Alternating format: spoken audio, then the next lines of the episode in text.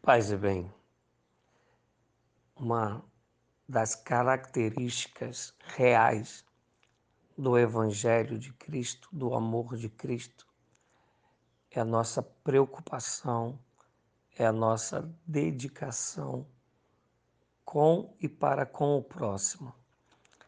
Uma coisa que não é característica do Evangelho de Jesus é a individualidade, é o egocentrismo, é este evangelho que tem sido pregado hoje, onde as pessoas só pensam na própria cura, na própria prosperidade, onde há um ajuntamento, mas não há uma comunhão, onde há muitos afazeres, muito ativismo, mas raramente há unidade.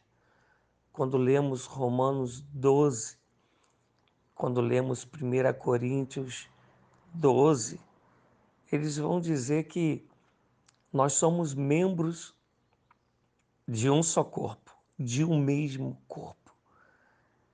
1 Coríntios 12, a partir do 20, versículo 26, chega a dizer que se um membro sofre, todo o corpo padece.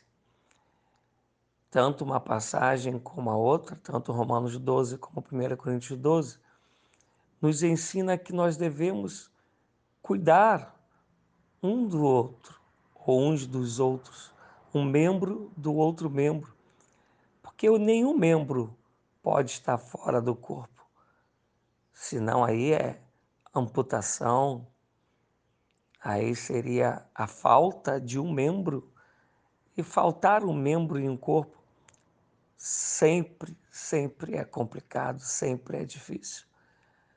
Esta é a comparação que Paulo vai fazer sobre a nossa necessidade uns dos outros, sobre como tem que ser a nossa maneira de viver, de um membro cuidar do outro membro. Por isso que o evangelho de Jesus é amor. Este amor que nos leva a ler Paulo dizendo aquilo que já estava em Provérbio, que se o inimigo tem fome, dá-lhe de comer. Esse amor que se preocupa sempre com a necessidade do outro, que seja necessidade espiritual, que seja é, material, que seja emocional. O Evangelho, quando você vai ler ainda em 1 Coríntios 12, quando Paulo vai falar sobre os dons, ele disse que Deus reparte os dons a cada um como deseja, com essa finalidade de que todos nos completemos. E você vai olhar que, salvo o dom de línguas, todos os dons têm a ver com o nosso próximo. É para curar o nosso próximo, é para poder ter sabedoria para instruir o nosso próximo. É sempre com o próximo. Não existe evangelho do individualismo. Não existe evangelho de Jesus do egocentrismo. Não existe evangelho de Jesus do ditado da minha falecida avó, farinha pouca, o meu pirão primeiro. Pense nisso.